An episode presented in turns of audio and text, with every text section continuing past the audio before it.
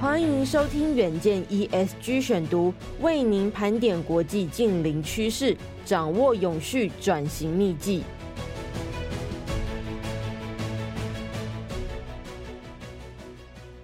各位听众朋友，大家好，欢迎收听本周的 ESG 选读。今天要为您选读的文章是 Apple Watch 碳中和，iPhone 十五减三层碳排，环保人士为什么还是骂得很凶呢？iPhone 十五上市，虽然不像 Apple Watch 成为首批碳中和的产品，但是仍然在不少永续目标上取得进展。但是苹果人却面临环保人士的质疑，究竟是为什么呢？请听今天的文章。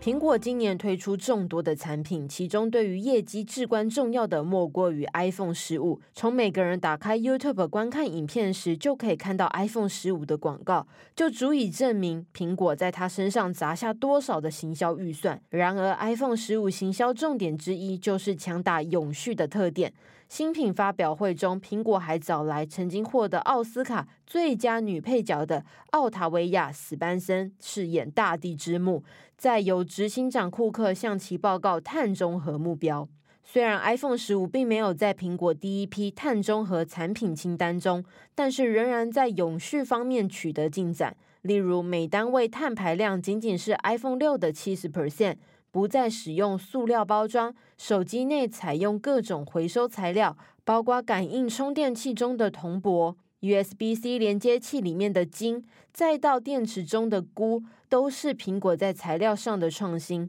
然而，这些努力呢，在环保人士的眼中却是见树不见林。非政府组织 Stand Earth。全球气候运动主管古柯他就表示了，苹果的回收似乎只是用来分散大家的注意力，真正对气候影响更大的是维修。瑞典绿色电子产品认证机构 TCO Development 的经理诺贝尔他就直言到了，与其购买由回收材料制成的新手机，还不如让消费者继续使用现有手机，不止更能保护地球，还能够保护自己的钱包。对此呢，苹果一位发言人就表示了，正在考虑延长产品寿命，确保软体可以在老旧机型运作上，像是 iPhone 十五就重新设计，让背面的玻璃可以单独更换，帮消费者省下超过三百美元，是 iPhone 十四没有的功能。这个发言人进一步就指出了，苹果不只有数千家授权服务地点，还向独立维修店面提供零件、维修工具和手册。而去年呢，苹果也是第一家推出自助维修手册，第一家支持加州即将在明年七月一号生效的维修全法案的科技制造商。COP 二十八听远见，近零议题追进度。远见 On Air 从十一月三十号起，每天下午六点都有杜拜 COP 二十八连线报道，由远见杂志社长杨玛丽以及欧莱德董事长葛望平共同主持，岳阳直击 COP 二十八关键进展，欢迎锁定收听。不过呢，产品维修业务与倡导组织 iFixit 的执行长韦恩斯却认为，苹果依然使用软体封锁大多数的独立维修店。iFixit 针对十多个手机品牌进行测试，发现苹果是唯一一家具备严格零件配对系统的智慧手机品牌。而在永续浪潮之下，iPhone 十五的限制不但没有比早期机型放宽，反而更加的严格。那这个实验还采用非苹果官方零件，针对 iPhone 十五 Pro Max 的十一个部位更换零件，却发现有七项发出错误警告或出现故障。韦恩斯就担心了，如果这些零件组无法再次使用，最糟糕的情况可能是直接被当成垃圾流入掩埋场，对环境相当不利。电子垃圾一直都是各科技大厂头痛难解的问题。联合国统计，二零一九年电子垃圾数量高达五千三百六十万吨，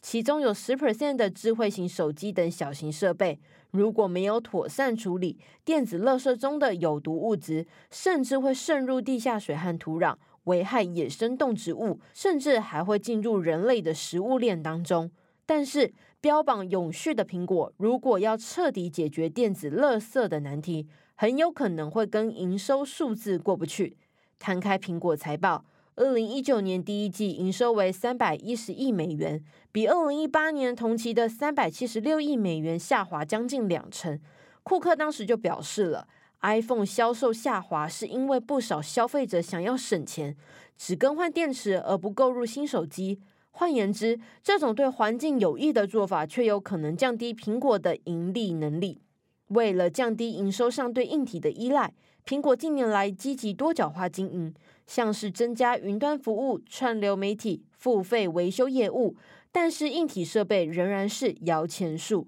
根据苹果财报，二零二三年七到九月间，iPhone 为苹果带来四百四十亿的美元营收，几乎占了苹果营收的一半。苹果已经承诺将透过提高再生能源使用量，发展低碳技术，在二零三零年前把温室气体排放降至二零一五年的七十五 percent。在十一月初的电话会议上，库克也再度重申该公司的永续承诺，他就强调了。我们计划在二零三零年以前，让系列中每个产品都能够达到碳中和。该如何实现减碳与气候目标、提升营收这两大难题间取得平衡，考验库克的能力以及智慧了。以上就是今天的 ESG 选读。如果你喜欢远见 On Air，欢迎赞助或是留言给我们。如果想要了解更多细节，欢迎参考资讯栏的连结。最后，请每周锁定远见 On Air，帮我们刷五星评价，让更多人知道我们在这里陪你轻松聊财经、产业、国际大小事。下次再见，拜拜。